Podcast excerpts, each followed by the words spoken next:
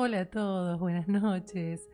Bueno, hoy por primera vez nos retrasamos un ratito, pero es que Cenicienta se escapó y no la pudimos alcanzar. Eh, hola Ido, ¿cómo estás? Hola a todos, ¿cómo están hoy? Espero que bien. Bueno, nos, atrasamos un poquito, pero bueno, viene bien con el tema, ¿no? Porque si vamos a matar a, a Cenicienta, a Cenicienta lo vamos a hacer bien. Bueno, el punto un poco que tiene que ver con, esta gran cenicienta es principalmente eh, qué pasa con qué pasa con las fábulas, ¿no? ¿Qué pasa con las novelas que nos armamos en las cabezas eh, pensando que el amor es de una determinada manera y que en definitiva no logramos eh, ni, ni lograrla personalmente ni hacer que alrededor nuestro suceda? Porque las historias de amor que nosotros soñamos e idealizamos no tienen que ver con que no nos suceden a nosotros, sino que cuando miramos a nuestro alrededor no existen. O sea, no hemos visto nadie que a lo largo del tiempo siguiera con esta ilusión que ha tenido Cenicienta. Em, y este es el punto tan interesante. Un poco hablar de todo este tema del crecimiento dentro de la pareja de hombre y mujer, ¿no? Cuando nosotros nos encontramos, tenemos una fantasía, tenemos un ideal, como Cenicienta lo tenía después de fregar pisos, de encontrar el gran amor. Eh, lo cual estaba atado a la moda, porque ahora se le entraba el zapatito.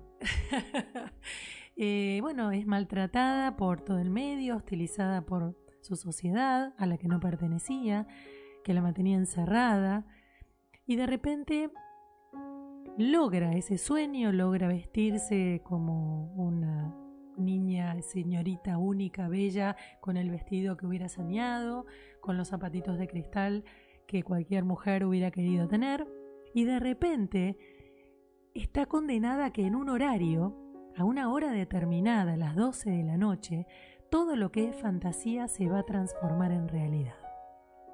Entonces, Ángel, lo interesante de esto es cuánto tiempo tarda nuestra fantasía en transformarse en realidad. Y el punto es que el, el lugar de contacto, el lugar donde esta historia se vuelve igual a nuestra vida real, es que luego de la etapa de enamoramiento, donde el cerebro bloquea ciertas partes para poder ver ideal y perfecto a ese otro, se quiebra en el momento donde el enamoramiento pasa al estadio del amor. Quiere decir, cuando ese otro, que era el príncipe azul, eso que habíamos soñado, o esa mujer, en el caso de los hombres, que habían soñado con esa perfección, con la madre de sus hijos, etcétera, etcétera, etcétera, se transforma en una mujer normal y un hombre normal. ¡Tlan! El reloj suena a las 12 de la noche, la carroza se vuelve calabaza, los cocheros en ratones y Cenicienta vuelve a tener su vestido harapiento. Entonces, en algún punto me preguntaba por qué matar a Cenicienta.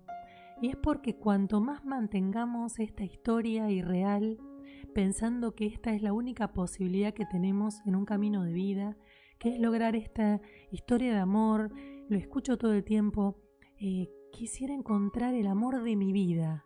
Esa frase condenatoria que lo único que nos hace es traernos desdicha e infelicidad.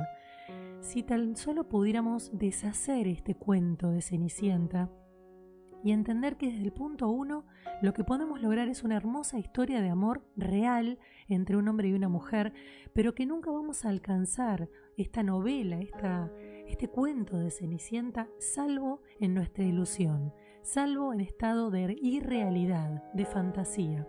Y como siempre le digo a las personas que me consultan, es que la fantasía no toca la realidad. La fantasía es paralela, es una dimensión que nada tiene que ver con el punto que toca la Tierra, con el punto que toca lo posible. Entonces, ¿por qué maten a Cenicienta? Porque mientras tengamos despierta esta fábula, vamos a seguir sintiendo, vamos a seguir pasando de la ilusión a la desilusión, al toque, al dolor, a la sensación de soledad, al dolor en el corazón profundo donde todo ese sueño al que le habíamos cargado tanta ilusión se nos desvanece, nos aniquila, nos destruye, nos vuelve a mandar al fondo del calabozo, nos vuelve a, hacer fregar los pisos con las hermanastras que nos torturan y nos lastiman, entendiendo que nunca va a ser lo que tanto soñamos. Em, vamos a explorar en esta hora que nos queda por delante el lugar de Cenicienta y el lugar del príncipe azul, ¿no? Porque ambos tienen parte de su sueño. Pero entender todo el tiempo que esto es un cuento y que nosotros no tenemos que creernos el cuento. Que mm, en este planeta Tierra, donde nacemos y a donde moriremos, lo más importante es conectarnos con lo tangible, con lo posible, con entender que somos protagonistas de esta historia que estamos escribiendo cada día. Las mujeres de este país principalmente, de otros también, pero me quiero enfocar siempre en mi amada Argentina, tenemos una, una historia de cuentos donde vivimos, como siempre les digo, en una sociedad machista que de a poquito y dando sus primeros pasos va a intentar ser una sociedad un poquito más equiparada donde la mujer ocupe diferentes lugares, sea considerada de otro modo, pero también entendiendo que si la mujer evoluciona y esta sociedad evoluciona, la mujer va a tener que dejar de esperar que el hombre la invite a todos lados, que el hombre le pague, que el hombre la provea, que el hombre mm, sea el que trae el dinero y ella la que se queda en casa cuidando a los niños. Entonces, por un lado las sociedades van creciendo, pero también van perdiendo ciertos privilegios. Muchas veces escucho a mujeres en consulta que me dicen, bueno, pero resulta que mm, conocí a una persona, pero bueno, no me pagó la cuenta, eh, me pidió de compartir. Entonces ahí es donde la mujer quiere ser cenicienta para ciertos aspectos, pero no para otros. ¿No? La mujer quiere encontrar su príncipe azul, pero ya el príncipe azul tiene ciertas características con las que ella cree que tiene que contar. Entonces, después nos damos cuenta, cuando pasan muchos años y ya estamos en pareja con ese que fue en un primer tiempo el príncipe azul, y esa cenicienta, que se casaron porque el zapatito era de esa mujer, em, ¿qué le pasa a las parejas que conocemos alrededor? Bueno, eh, a ver, con el tiempo los pieses crecen. Entonces ese zapatito no entra más y se pudre la historia, ¿entienden? La culpa de Disney. Claro, por eso son pieses y no pies. Em, lo que pasa es que volvemos a salir del cuento y empezamos a navegar la realidad. La realidad tiene que ver con que, si ustedes recuerdan, cuando estuvieron en pareja un largo tiempo con alguien, si pueden recordar ¿Cuántos meses duró este estado de enamoramiento, este estado de cuento de Disney, donde el otro parecía ser realmente el que encajara con todo lo que ustedes habían soñado? Y que mm, aproximadamente antes era entre seis meses y ocho, algo se quiebra por completo, la mujer particularmente cae en una desilusión enorme y acepta después encontrarse y seguir compartiendo con ese otro desde un lugar real, pero llevando en su espalda una enorme desilusión. Esto es tan interesante porque hablo hasta el día de hoy con mujeres y esto sigue sucediendo. ¿Y cómo expresan esa desilusión? Diciendo que, bueno, que mm, contándome el episodio donde él no encaja con lo que ellas habían visto en él, em, observando que por ahí ven otra mujer o miran para el costado o no son compañeros o no son tan románticos como al principio o que ellas tienen ganas de compartir ciertas conversaciones o ciertos espacios y ellos consideran que ya no, no, no es el tiempo. Eh, recordemos siempre lo que decíamos en otras charlas de tiempo de cortejo, ¿no? Del hombre. Cuando el hombre se muestra como un príncipe azul en los primeros tiempos porque tiene que conquistar tiene que ir por esa mujer que tanto desea, tiene que conquistarla y hacerla de él, ¿no? Hacerla suya. Entonces, en ese momento, la mujer empieza a plantear que él no era tal cual se mostraba. Me mentiste. Claro, principalmente es la desilusión, ¿no? La desilusión que después pasa a ser parte de las mujeres y mm, donde Cenicienta, bueno, pasa a a las 12 a transformarse de nuevo en esa rubiecita harapienta o en esa rubiecita que estaba enclaustrada en un lugar donde no se le daba lugar.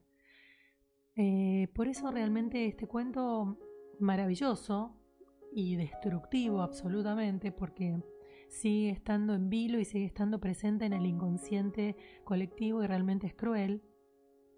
Eh, es por eso que yo decía ¿no? que habría que matarla, Cenicienta. Eh, este, este escritor mm, tan, tan, tan inteligente lo que hizo fue leer parte del astral colectivo, darse cuenta que esto era eh, como un arquetipo dado, esta ilusión del amor, y lo que hizo fue transcribirlo en un hermosísimo cuento, bestseller total, porque en realidad lo que hizo fue que resonara en cada ser humano. Cualquier ser humano que mm, tuviera que ver con el amor, indefectiblemente iba a ser o Cenicienta o el príncipe. Entonces es magnífico, pero yo he visto sufrir tanto a la gente que particularmente es un cuento, un cuento que detesto. Em, principalmente porque parte de mi camino es poner luz en todo lo que tengan que ver los vínculos para justamente desterrar y destruir el cuento de Cenicienta. Continuamente estoy destruyendo el idilio, el estado de idealización de lo que es el amor, porque eso lo único que nos trae es la contracara, que es la desilusión. Digo que ilusión y desilusión son como si imagináramos un elástico que tomamos de ambas puntas y lo comenzamos a estirar. Lo estiramos, lo estiramos, lo estiramos y resulta ser que cuanto más ilusión, cuanto más alejamos el elástico del centro, más lo alejamos del otro lado y más vamos potenciando la desilusión. Entonces, ¿qué pasa? Cuanto más ilusión y cuanto un hombre más perfecto nos parece y cuanto más sin defectos lo vemos, más desde más alto vamos a caer. ¿Por qué? Porque es inexorable, porque no hay ninguna posibilidad que tanta ilusión se compense con otra cosa que no sea la desilusión. Pero para, hay que hacer una salvedad, que es que cuando conoces a alguien y te gustó, te encantó, etcétera, te agarra el miedo de decir no puede ser tan perfecto, entonces no vivís la experiencia. Bueno, pero ese miedo sería en ese momento una alerta absolutamente de inequilibrio. Pero la alerta no te tiene que tirar abajo el momento, deja vivir en el enamoramiento y bueno, después seguir adelante con lo que viene. Pero en ese caso que vos ejemplificás con ese miedo, que es un miedo bastante acotado, sería el miedo de supervivencia que tenemos continuamente. En ese caso sería psíquico, sería psicológico, pero bienvenido. En otro momento nosotros estamos en la naturaleza y si escuchamos truenos o vemos relámpagos, buscamos refugio. Ese también sería un miedo útil, porque es un miedo de supervivencia. Bueno, en este caso es un miedo psicológico que lo que nos hace es contener y achicar esa brecha para sobrevivir. Pero ponele que vos, la mujer conoce un tipo, le encantó, tiene todo lo que le gusta, o por el momento es joya, brilla todo, es el príncipe azul. Ahora, la mujer dice, no, me da miedo porque es demasiado perfecto, debe tener un defecto que no estoy viendo, y entonces me preservo porque no quiero sufrir la desilusión de ver la realidad. Y eso le impide eh, vivir la etapa de enamoramiento plenamente. Ahora, yo digo dos cosas. Primero, tenés que vivir la, etapa de enamoramiento para que después venga la etapa de, de, ese enamoramiento donde ves al otro con sus pros y sus contras, porque si no, no hay forma de conocer al otro. O sea, no podés quemar la etapa de enamoramiento. No, pero sí podés ir a hacerla, eh, empezar a mezclarse con la etapa que viene después, que es la de compañerismo, cuando vos empezás a bajar a ese otro de lo que disparó el enamoramiento, que es saber lo perfecto, y es entender que no es así, y eso lo que te hace es achicar las bandas del elástico, achicar las, las puntas y decir, bueno, a ver, yo voy a encontrarme con un hombre real, entonces, toda esta perfección que le estoy viendo es una ilusión. Entonces, en ese caso el miedo sería prudente y estaría muy bueno. De hecho, sucede muchísimo hoy, donde uno dice, mm, pero esto no puede ser. Está bien, pero yo no escucho que la gente diga, esto no puede ser y no lo siga viviendo. La gente lo sigue viviendo. ¿Por qué? Porque obviamente uno no puede refrenar o, o detener ese impulso que te hace querer estar con ese otro que te encantó. Sí, pero mientras te, haces la cabeza, será así, me dice la verdad, lo estará haciendo a propósito. Y bueno, pero eso es, eso es mm, tratar de desenmascarar lo que estás viendo, justamente el cuento de Cenicienta sabiendo que eso no existe y que nunca existió. Bueno, está bien. Yo digo, no es más fácil vivir, decir, a ver, yo ya sé que todo es calabaza, pero ahora se presenta así, lo vivo así, y después cuando sea calabaza, bueno, cortaremos calabaza y comemos calabaza. Está bien, pero yo lo que escucho es que la gente en general lo que hace es decir, mmm, esto perfecto no existe tanto, y está muy bien, porque es real, pero sigue conectada con la historia. Sigue viviendo con la historia y lo disfrutan plenamente, pero desde un lugar más real, no desde un lugar ideal. Tenemos que entender que el cuento de Cenicienta es totalmente ideal. De real no tiene nada. Imagínense que hasta los zapatitos son de cristal. Nada en ese cuento es real. Entonces, que lo sepamos, y esto pasa mucho también cuando vamos al cine y vemos estas películas de Hollywood que siguen siendo el cuento de Cenicienta, no así el cine europeo, pero el cine americano sigue siendo el modelo del cuento de Cenicienta, donde todo siempre termina bien. Y vos te das cuenta que mucha gente del público elige ver películas de Hollywood y no las europeas. ¿Por qué? Porque las europeas terminan muchas veces de una manera o mal, entre comillas, o real. Es genial, cuando uno ve esta diferencia se da cuenta y ahora los invito a que por un minuto, por unos segundos se miren adentro y se den cuenta si ustedes son los que eligen todavía las películas con final feliz. Porque esa es la parte donde nos vamos alejando cada vez más de la realidad y donde nos podemos generar mucho dolor. Ahora, es muy interesante cuando nosotros vamos dentro de la etapa de enamoramiento, donde hay un impulso irrefrenable que hace seguir con esa historia. ¿Por qué? Porque a vos no te están impactando todo el tiempo personas. Entonces, cuando a vos te impacta una persona y esa persona se ve impactada por vos, ahí ya hay una fuerza de destino, ahí ya hay algo para vivir. Entonces, por más que cualquiera de las dos partes diga, bueno, bueno, bueno, pero ahora lo estoy viendo perfecto, pero esto se va a romper, hay una fuerza que igual invita a seguir viviéndolo. Entonces eso se sigue transitando. Después, la etapa de enamoramiento se empieza a entremezclar con una etapa de compañerismo sin caer desde la idealización, sin pegarse un golpe tan grande. Y es fabuloso. El cambio que se está viendo hoy en dejemos, matemos a Cenicienta y vivamos historias de vida real es fabuloso. Em, Siempre me encantaría que lo pudieran hacer, tal vez después de este programa, de hacer un papel con una raya que divida, que divida en dos y por un lado diga más y por otro lado diga menos. O por un lado diga príncipe azul y en el lado de la derecha diga lo que para ustedes sería lo contrario al hombre que elegirían. ¿No? Lo pueden hacer con hombres o lo pueden hacer con una mujer. Hacen la lista y cuando observen, cuando terminen de escribir el lado izquierdo, que es el príncipe azul, se van a hacer la siguiente pregunta. A lo largo de toda mi vida, ¿conocí un hombre que tuviera que ver con todas estas características y las tuviera? Yo les dejo la pregunta stand-by y ustedes cuando terminan de hacer la lista se preguntan si es así.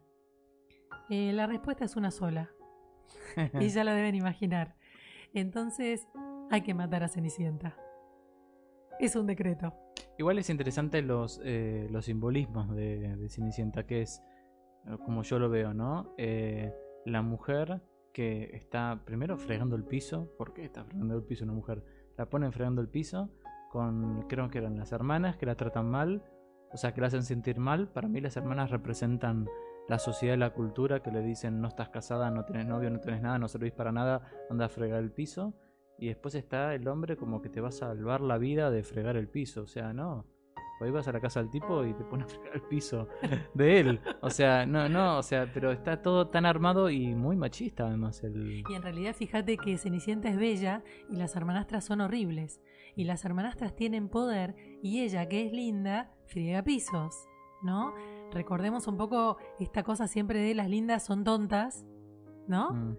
Y es, como hay tantos simbolismos y tan interesantes. El príncipe es guapísimo, em, hasta combina los colores con el vestido de ella, si te pones a observar. Em, y muchísimos simbolismos más que a lo largo de la hora podemos jugar con pensar de qué se tratan. El punto es el estigma, son los estereotipos de un cuento escrito ya hace muchas décadas donde la mujer esperaba que el hombre viniera a salvarla.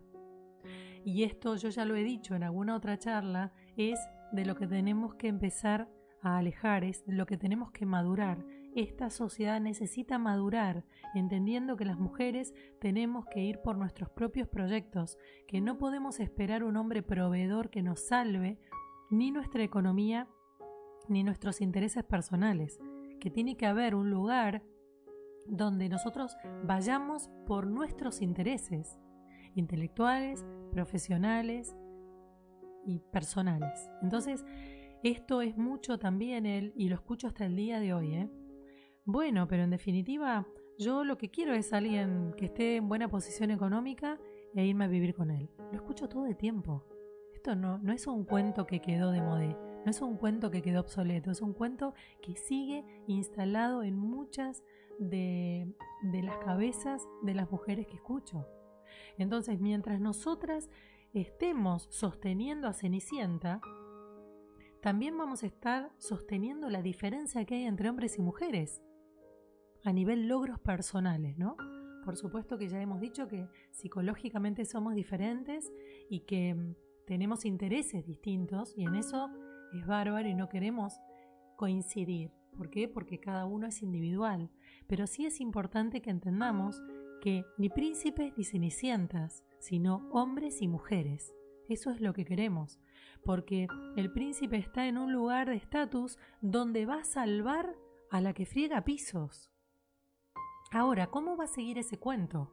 Cuando el hombre, el príncipe obnubilado por la belleza de esa rubia con rodete, con el pelo recogido y con el vestido celestito, se la lleve al castillo, al principio la va a mostrar por todos lados porque es hermosa, pero después se va a aburrir si intelectualmente no comparten, si no se ríen juntos, si no tienen intereses, aunque sea algunos en común. Entonces, ¿qué va a hacer el hombre? La va a volver a poner en el mismo lugar que las hermanastras. Se va a ir de copas con sus amigos, va a encontrar otras mujeres de la vida que le den mucho más placer que Cenicienta, que es inexperta. La va a maltratar, la va a desvalorizar, porque Cenicienta no hizo un cambio interno, Cenicienta lo único que hizo fue buscar algo externo y acoplarlo a su realidad y vivir con el dinero y la posición del príncipe. Pero Cenicienta no era princesa en su interior. Entonces, ¿cuál es el crecimiento que ella hace? Ninguno. Ella solo es parte de una de un objeto más del príncipe. Entonces esto es para que se nos abran los ojos de par en par entendiendo que por más que vos, y esto lo veo continuamente con las mujeres, por más que vos estés con el tipo o con la persona o con el hombre que te dé un enorme estatus social, el tipo no deja de tener el dinero y de que sea de él. Lo va a compartir con vos por el tiempo en que estén juntos. Lo veo todo el tiempo cuando las personas se divorcian, las mujeres quedan patas para arriba con hijos, sin posición económica, sin saber qué hacer de sus vidas. ¿Por qué? Porque compraron la del príncipe y quedaron devastadas. Dicen que los abogados que no conoces eh, al hombre con el que te casaste hasta que te divorcias. Totalmente, coincido absolutamente. Entonces la barbaridad de seguir soñando como Cenicienta es no entender que lo único que vas a hacer al fin del cabo es un objeto más de ese castillo que el príncipe tiene. Y vas a terminar siendo un jarrón Ming, porque vas a estar ahí, de decoración. Y esto lo vemos y lo hemos visto en personas de, de, la sociedad, en personas que ocupan lugares sociales, pero no por su riqueza interna, sino simplemente por un apellido o por una posición económica. Entonces esto es cruel, porque esto es querer volverse un objeto. Cuando una mujer viene y me dice, bueno, yo lo único que quiero al final es encontrar un tipo que tenga dinero y ya. Entonces te estás volviendo un objeto porque ese hombre, por algún lugar, te compra. Te compra con regalos, te compra con viajes, te compra con magnificencia, te deslumbra. Pero ¿cuánto dura el deslumbramiento? Poco tiempo, igual que el estado de enamoramiento. Entonces cuando todo ese estado de idilio se quiebra, ¿Qué pasa? Es cuando viene el compañerismo, pero como acá no había compañerismo, porque acá lo que había era una necesidad y la persona que te da lo que vos necesitas, o sea, la necesidad de dinero y la persona que te dé ese dinero, entonces, ¿qué estamos hablando? ¿De qué pareja estamos hablando? De una persona con vacío económico y otra con exceso de economía. O sea, siempre es un juego de poderes, ¿no? En el sentido de decir, eh, yo necesito o creo necesitar eh, un, alguien que me provea económicamente y del otro lado hay alguien que necesita salvar a una de una mujer que frega pisos, por ejemplo.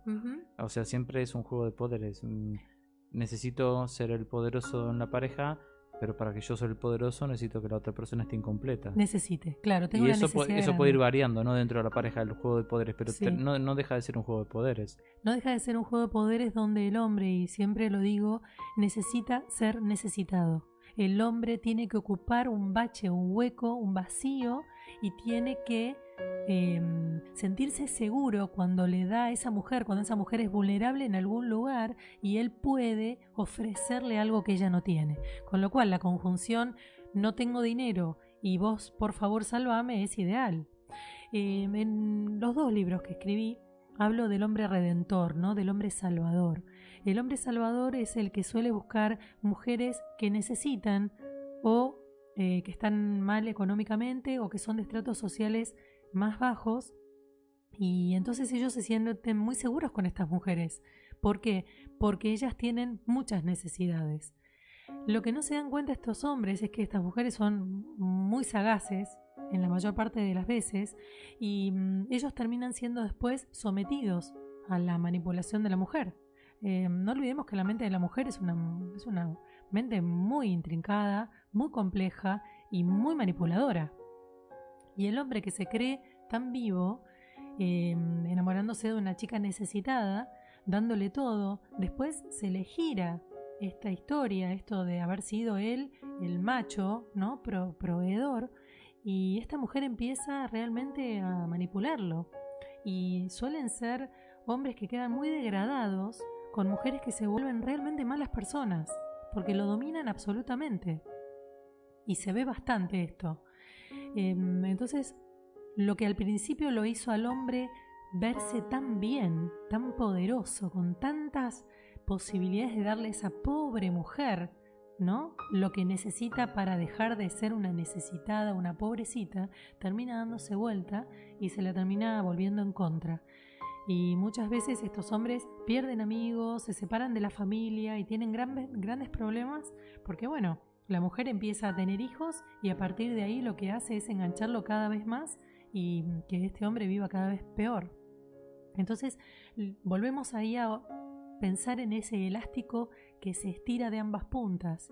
Cuanto más proveedor y una mujer más necesitada, lo que vas a tener es una brecha enorme entre ambos que cuando se dé vuelta, vamos a tener una mujer con mucho poder y que lo que va a hacer es oprimir a ese que estaba tan arriba de ella.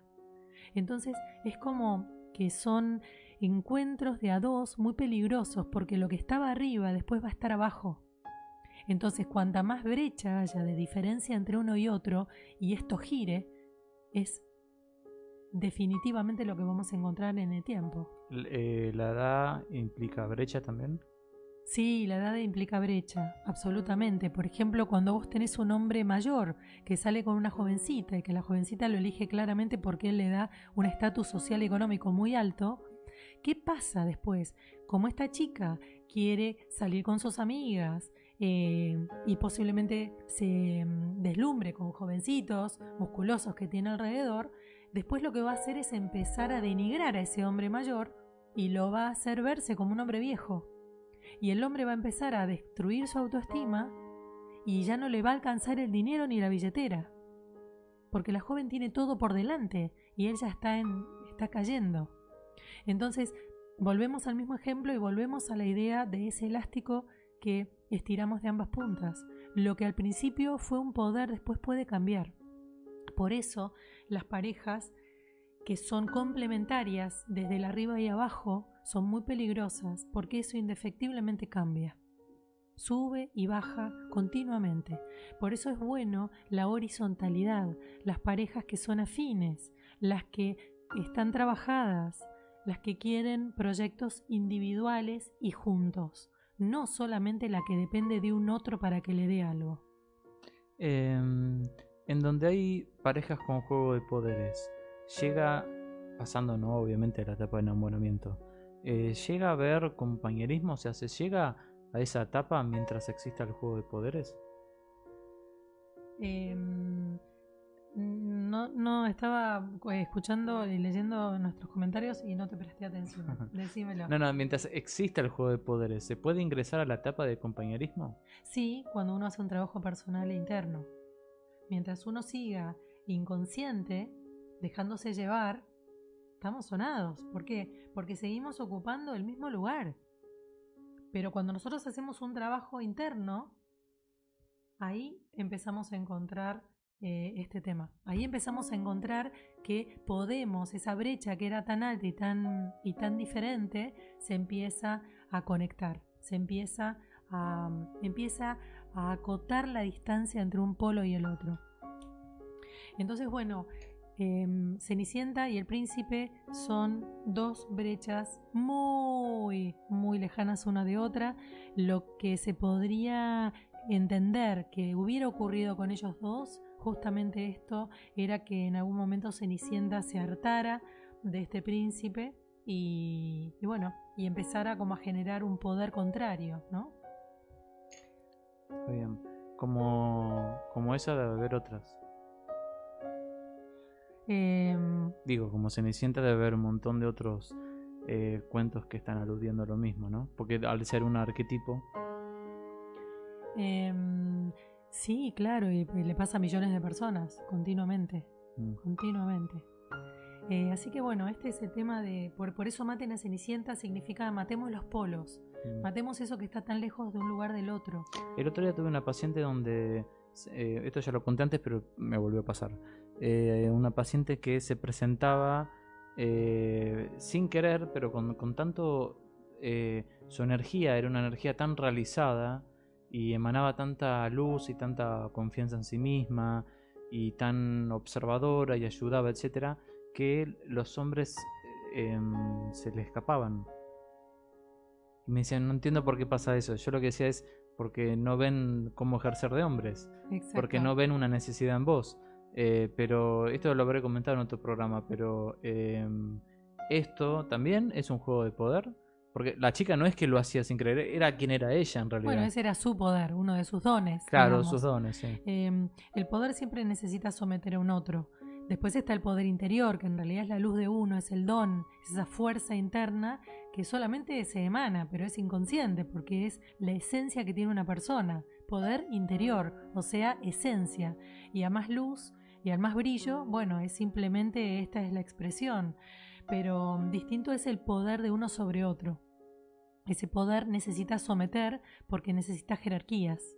El poder interior no, no es jerárquico. Todos pueden tener poder interior. Pero puede serlo para quien lo percibe.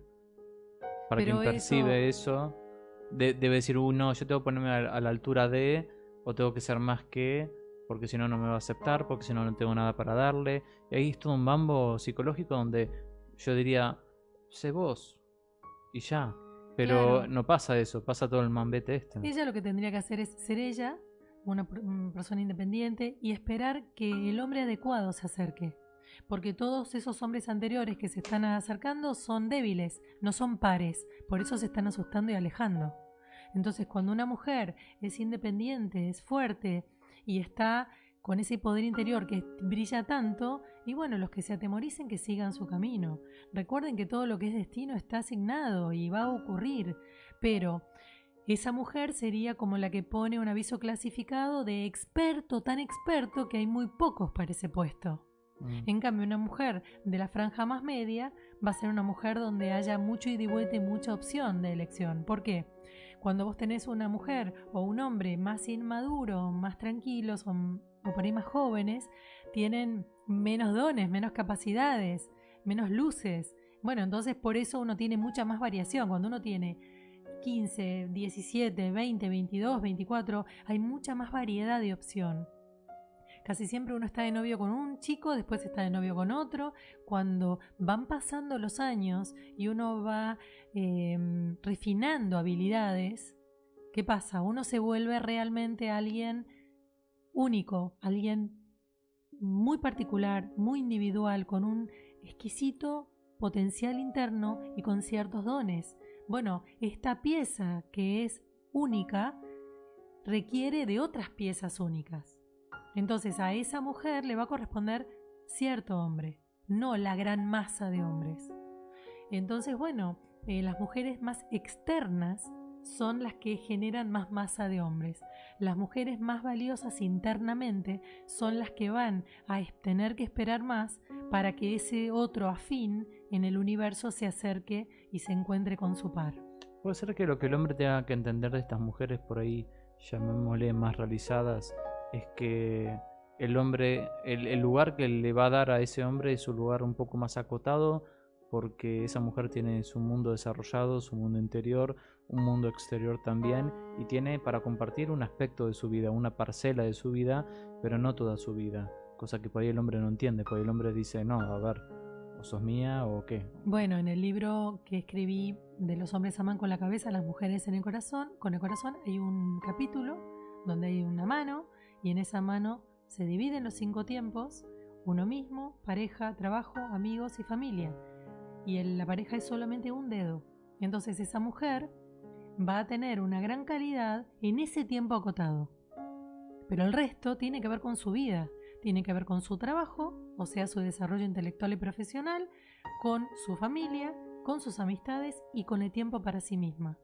Entonces el hombre va a entrar en la necesidad de ese aspecto, de ese dedo, de ese 20%. El resto es una mujer que va por sus propios logros y que va trabajando en sí misma y en su propio desarrollo. Y encuentra a lo largo del tiempo un hombre que le permita ese desarrollo y que se sienta orgulloso por eso. Entonces cuando las mujeres dicen, bueno, pero lo que pasa es que como yo soy muy independiente, nadie se me acerca, bueno, primero entendé que esta parte de este dedo... Porque digamos, esa mujer mató a Cenicienta. Eh, sí, esa mujer mató a Cenicienta y esa mujer también tiene que expresar que hay una necesidad de llenar este vacío generado porque no hay pareja. Eh, muchas veces las mujeres se vuelven como más fálicas diciendo, bueno, yo, bueno, no tengo pareja, pero está bien, tampoco lo necesito. ¿Es real? Porque si es real está todo bien, pero si no es un sentimiento real, tiene que hacerlo saber, tiene que llevarlo a flor de piel, porque ahí es donde ella abre esa brecha y ese hombre del universo le puede ser posible entrar, está capacitado para conectarse con ella. Si esta mujer, em, que es tan... Em, que tiene todos sus aspectos tan en equilibrio, pero no tiene pareja, niega a esta pareja, lo que hace es poner un muro, es cerrar esa compuerta para que no ingrese. En cambio, si ella lo que hace es achicar ese dedo y darle darse cuenta que ese dedo no lo tiene, sigue teniendo un montón de aspectos y sigue estando en equilibrio con su vacío. En este caso, puede ser la pareja, puede ser el trabajo. Los vacíos se pueden poner en movimiento. El punto es que uno realmente considere y se dé cuenta que estos vacíos están porque al llevarlos a la conciencia permitimos el movimiento y permitimos que el universo ingrese en esos vacíos. Si nosotros negamos los vacíos, los cerramos. Y al cerrarlo, lamentablemente no hay manera. Nos están escribiendo y como hoy hubo todo un desperfecto tecnológico, eh, ¿me leerías algunas cosas para que podamos contestar? Sí, Fer dice, eh, ¿cuántos estereotipos hemos adquirido y aprendo de nuestra, aprendido de nuestras creencias familiares y culturales, con mensajes tan contaminados de la sociedad para poder pertenecer. Qué, gran trabajo emocional uno debe realizar como mujer para lograr ser. Absolutamente. Eh, pensemos que la mujer en los últimos 2000 años ha estado absolutamente oprimida. Eh, realmente no se le ha dado un lugar eh, ha sido vejada, ha sido abusada, ha sido maltratada y, la, han, la han hecho fregar los pisos. Absolutamente.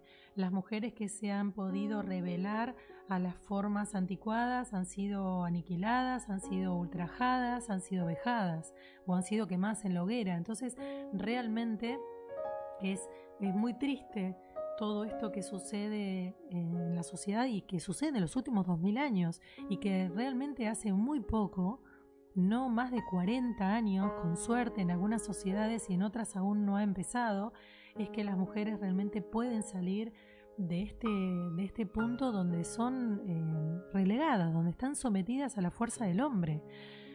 Eh, parte de esto tiene que ver con la era de Pisces, que es la era que se está terminando eh, para el año 2000 y que recién ahora estamos entrando en la era de Acuario, donde la era de Acuario marca la fraternidad, marca el emparentamiento, donde ya no hay géneros, donde todo es lo mismo y donde los seres humanos somos fraternos. Y entonces, fíjense que lo que se está dando, por ejemplo, con los jóvenes, es que los jóvenes no discriminan entre sexos. Cuando vos hablas con un joven, se enamora primero de una mujer, después se enamora de un varón, después se enamora de nuevo de una chica, después de otra chica, después de otro chico. Entonces, ¿qué pasa? Ellos van por el amor. No les importa de quién se enamoran, les importa que se sienten enamorados. Esto es lo que traen las generaciones nuevas que en un punto es maravilloso, porque es una manera tremenda de cortar y reventar con la estructura que ha oprimido a la mujer y que ha hecho diferencias y ha puesto escalones de poder donde el hombre, el macho, oprimía y la mujer era sometida. Los jóvenes de principalmente la generación de los 20 marcan esto y es increíble y valiosísimo por lo que, porque lo que ellos están haciendo es levantar el estandarte de decir que lo que importa es el amor, no importa de quién te enamores. Es maravilloso el mensaje que nos están dejando. Muchos son enjuiciados, como diciendo, bueno, eh, los chicos, los jóvenes de hoy no saben ni lo que quieren, ni siquiera saben de qué se enamoran. Y yo digo, no, no, no, no están entendiendo. Estas son las mentes antiguas, las mentes estructuradas y pobres. Los jóvenes de hoy vienen a romper lo que oprimió, lo que dividió, y vienen a, mostrarnos que todo es fraterno, que todo es par. Eh, Nancy nos dice que sí, que el amor es real y no ideal, y que lo aprendió gracias a nosotras. Gracias, Nan, un beso enorme. Eh, Eve nos dice que mm, le gusta mucho lo que estamos hablando, que le resulta interesante. Eh, Janina nos halaga el programa, gracias Janina, un cariño enorme. Eh, mm, bueno, están ahí todos un poco perdidos porque tuvieron que enganchar otra página, pero después lo subiremos lo vamos a, subir a, la, página, correspondiente. Y entonces tenemos un montón de oyentes que quedaron colgados, que, pero que ya podrán hacerse de la charla de hoy. Em, Ahora, por ejemplo, con el tema de la tecnología, ¿no? Y de lo que puede llegar a ser una relación virtual, ¿viste? Antes usaban cartas, ahora por ahí virtual. O, no, no, digo las relaciones express, que se encuentran y tienen un, un encuentro y ya, sino con las relaciones que se sostienen más a través de lo virtual que a través de lo personal físico. En esas relaciones, ¿se puede extender más el cuento de... Cenicienta. Eso es un cuento de Cenicienta. Eh, atendí a una mujer la otra vez que me llamó la atención porque era una mujer de sesenta y pico de años decir que había encontrado el amor de su vida. Eh, y yo le dije, ah, qué interesante, sí, eh, lo conocí por Facebook, pero nunca lo vi. Yo en ese momento creí que me iba a hiperventilar y me iba a agarrar un infarto porque realmente no entendía primero para qué me estaba consultando, porque claramente yo estaba años luz de, esta, de esto que ella me estaba planteando. Yo creí que estaba salida de un psiquiátrico porque realmente no podía entender. Y mm, entonces lo que le pregunté es, bueno, a ver qué era lo que, para qué le era útil consultarme, porque realmente no entendía. Empezó a hablar, hablar, hablar, hablar, hablar y mm, me había dicho que bueno, que este sujeto a quien no había visto nunca, que habían estado en una increíble relación, imagínense que no se habían visto, de tres meses, lo había, la había bloqueado de todos lados y que ella realmente estaba muy desilusionada. Yo eh, no lo podía creer. La verdad que me agarraba la cabeza. Es interesante, ¿cómo remaste? Entonces, lo que le hice entender es justamente esto, que ella lo que estaba viviendo en un cuento totalmente virtual, que ella estaba leyendo o viendo la película de Disney y que realmente esto no tenía nada que ver con una vida real. Y bueno, eh, muy amorosamente y muy compasivamente comencé a llevarla a lo largo de su vida, me di cuenta que era una persona que, mm, bueno, tenía un desequilibrio importante y que eh, había tenido un, la autoestima muy destruida con una madre muy destructiva. Entonces lo que hice a través de, de, hipnosis fue trabajar con su niña que estaba muy herida, muy desolada. Entonces ella había necesitado, por este enorme dolor que tenía, alejarse tanto, tanto, tanto, tanto de la realidad que había llegado a crear estos castillos de colores, pensando que una persona que le escribía y a quien ni siquiera le había visto la cara, que podía haber hasta trucado la foto, era este gran amor que ella tanto, en el cual tanto creía y tanto sentía. ¿Y cuánto había durado eso? Tres meses. Entonces, bueno, eh, fue muy útil. dura menos que un enamoramiento. Pues nada, porque eso ya no sé ni siquiera. El enamoramiento son seis meses, ¿no? Por, suerte cada vez es menos tiempo. Se están acotando, sí. Em, y bueno, y acá lo que siempre entonces tenemos que, entender y estamos viendo que cuando hay mucho, mucho idilio de enamoramiento hay una persona increíblemente herida en el fondo. Ninguna persona sana o ninguna persona que haya trabajado en su emocional em, cree tanto en, esta, en estos cuentos y cree tanto en esta cenicienta. Pero igualmente todavía las mujeres tenemos esta cosita que nos resuena entre el casamiento ideal, eh, la entrada a la iglesia, el vestido blanco, cenicienta, encontrar al hombre ideal. Lamentablemente todavía sigue esto eh, siendo parte de nosotras. Em, y, desterrarlo de nuestro inconsciente es hacer un duelo enorme y muy doloroso, y eso es real.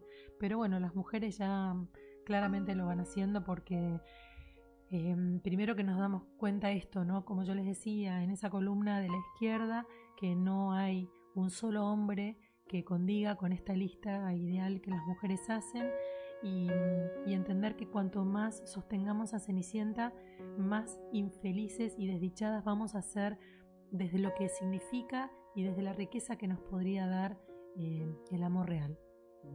Em, cuando uno piensa en, en, lo que es una pareja, ¿no? y lograr una pareja, etcétera, es como una meta más más allá que sea una meta importante en la vida, ¿no? Pero es como una meta, ¿no? Que más en la cual llegás, es una montaña, llegaste hasta un lugar y después querés, seguir subiendo más alto, o sea, es una meta que llegaste, lograste y después querés algo más de la vida, o sea, en el sentido que no te va a completar, es algo que te, después te puede acompañar el resto del camino. Pero hay muchas personas que lo ven como una meta final. Exacto, bueno, porque si vos vas a 30 años, 20 años para atrás, 30 años para atrás, esa era la meta. Las abuelas, nena, ¿no estás de novia? Eh, entonces, una chica de 25 o 26 años estaba condenada por la sociedad a que iba a quedar como una solterona. O sea, esto es efecto de la sociedad, esto no es que la gente salió de una probeta, la gente es víctima de la ignorancia de las sociedades. Entonces, la sociedad ignorante que no esperaba ni le daba oportunidad a una mujer a ser, sino simplemente que la mujer era si había conseguido novio y de qué estrato social era ese novio, si tenía apellido o no. Entonces, la mujer no se esperaba más que procreara y que le fuera, eh, y que le fuera y que le sirviera a ese hombre. En realidad, hay dichos que dicen, ah, esta mujer se, se merece un buen coscorrón. ¿No? Como que avalaban hasta que el marido le pegara un poco para, para ponerla en rumbo. Estamos hablando de no más de 40, 50 años atrás. Entonces esta aberración es de la que venimos. Con lo cual, y bueno, lo de Cenicienta es lo más inocente posible, ¿no? Porque después de ver lo que veíamos, cuando las mujeres se casaban, realmente tenían tanto sueño puesto en eso. Creían realmente que iba a ser, no vayamos más lejos que Lady Diana. Ella creyó en ese cuento, ella fue la cenicienta de estos últimos años. Mm. Y ella creía, y cuando después entró en la barbarie que era la monarquía inglesa, empieza con trastornos alimenticios terribles, porque ella, no sé si eran previos o no, pero ella empieza a tener un problema enorme de autoestima y empieza a sentirse que está encarcelada luego de la fosa con los cocodrilos de donde no se podía escapar y encima tenía que seguir un protocolo y de ahí no la iban a dejar salir. Eso es exactamente una cenicienta. Entonces, es terrible, es terrible pensar que alguna mujer hoy quiera vivir cenicienta, quiera ser la princesa de un castillo. Solamente piensen en los protocolos y en las obligaciones que uno tiene, que no tienen nada que ver con el amor de pareja, que no tienen nada que ver con compartir con ese otro lo que tanto tenés ganas de compartir. Ni una charla, ni ser con pinches, ni la intimidad. No hay intimidad. Toda tu intimidad está al desnudo de cualquiera. Salís en toda la revista, sos lo que cada uno quiera ver en vos. Entonces... ¿Y eso no se, no se está trasladando un poco con las redes sociales? Y bueno, cuando la gente se expone tanto, sí. Eh, pero igualmente eso es como otro fenómeno muchísimo más complejo que toca solo en este aspecto. Pero mm, basta de crearnos las revistas del corazón que nos muestran que una pareja es ideal, como ha sido ni más ni menos que la pareja de los últimos tiempos, Brad Pitt y Angelina Jolie. Esa era la pareja que cualquier hombre o mujer de esta tierra quería, quería tener. Y sin embargo, ellos que se mostraban porque se ocupaban de mostrarse maravillosos e increíbles, resultó ser que su vida era una desgracia absoluta. Porque después ella terminó con una posibilidad, de, con un intento de suicidio, él era alcohólico. ¡Wow! Pero esto no era lo que mostraban cuando ellos caminaban por la carpeta roja de Hollywood. Entonces, estos son el príncipe y la cenicienta de estos tiempos no compremos lo que no funcionó, la fórmula maldita de Cenicienta y lo que sigue siendo las Cenicientas de estos tiempos modernos donde sigue sin funcionar. Cuando seguimos viviendo hacia el afuera, seguimos mostrando la buena cara que tenemos, negando nuestra sombra y oscuridad y haciendo que el elástico se estire de ambas puntas cada vez más. Recuerden que cuanto más luz mostramos de que somos fabulosos, maravillosos y lo que todo el mundo quisiera es que nosotros los acompañáramos porque somos actores de la tele y por el otro lado lo que estamos haciendo es esconder la miseria que tenemos humana. Entonces, no vivamos para el afuera, vivamos para ser mejores personas, para que en los actos escondidos, silenciosos de nuestro día a día realmente hagamos la diferencia que si vemos un papel en la calle lo levantemos y nos lo pongamos en el bolsillo, no lo subamos a Facebook, no hace falta, pero sí hace falta que lo levantemos. Sí hace falta que a la persona, al encargado de nuestro edificio que está baldeando a la madrugada, le, le demos un hermoso saludo, que le agradezcamos al kiosquero que le compramos los chicles para viajar en el colectivo y le digamos que tengas un buen día. Entonces, dejemos de vivir para el exterior, de vivir para la cáscara, de vivir para el cuento, de vivir para la novela, de vivir para el cuento de Disney, porque cuanto más vivamos para eso, más lejos vamos a estar de nuestra esencia y más dolor vamos a vivir frente a los eventos que el universo nos traiga.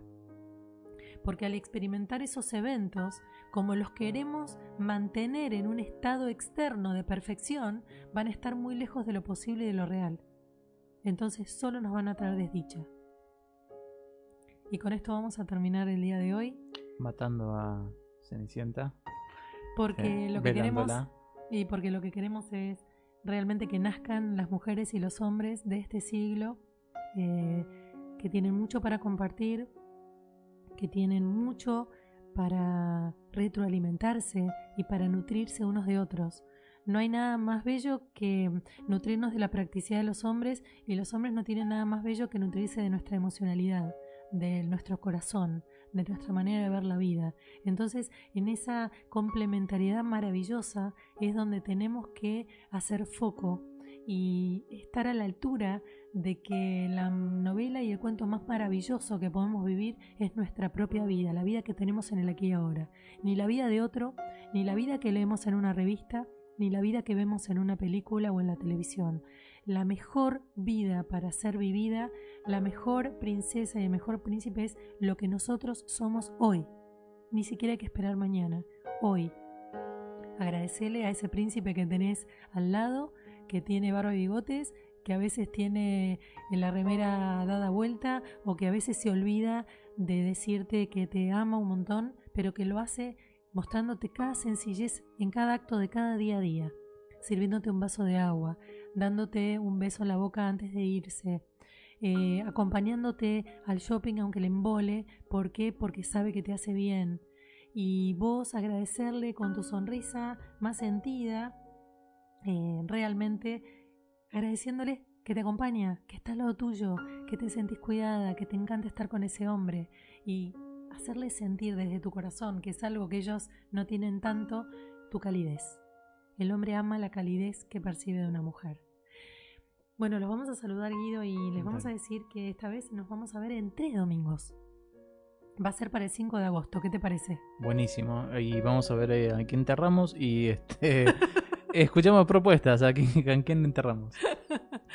bueno, gracias. Hoy, bueno, fue una confusión. Sí, hemos subido el programa a, un, a mi perfil, pero ahora lo vamos a volver a subir al, al correspondiente que es el, en la página de El Secreto de los Hombres, es facebook.com barra El Secreto de los Hombres y ahí van a poder encontrar otras charlas también como estas y información del libro, etc. Los esperamos 5 de agosto. 5 de agosto. Chao, chao. Hasta pronto.